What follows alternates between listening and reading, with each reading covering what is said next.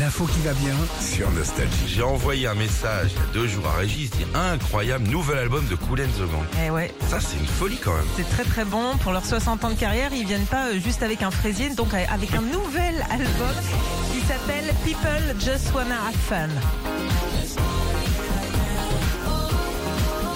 C'est bien. hein. Ah, Il n'y a plus la...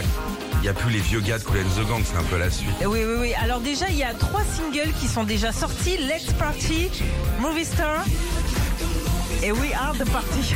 Il y a beaucoup de, de- de fêtes hein, dans ces singles.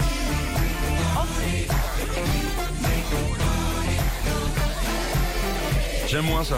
Ouais. Mais le premier. Ah ouais. Ça c'est un tube. En 60 ans, le groupe a un petit peu évolué, mais à sa tête, il y a toujours Robert Coulbel et puis son frère euh, Ronald. hein, que Ouais, tu Mike connais. Ronald, que je connais, enfin pas non plus mon voisin. Mais hein, si, on mais- les avait rencontrés quand même un petit peu.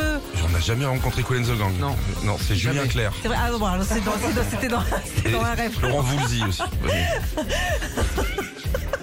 On va en détail. Cool and the Gang, c'est 25 albums, 70 singles, dont euh, 50 classés à chaque fois dans le top 10 des ventes. Et puis 70 millions de disques vendus. Retrouvez Philippe et Sandy, 6h-9h sur Nostalgie.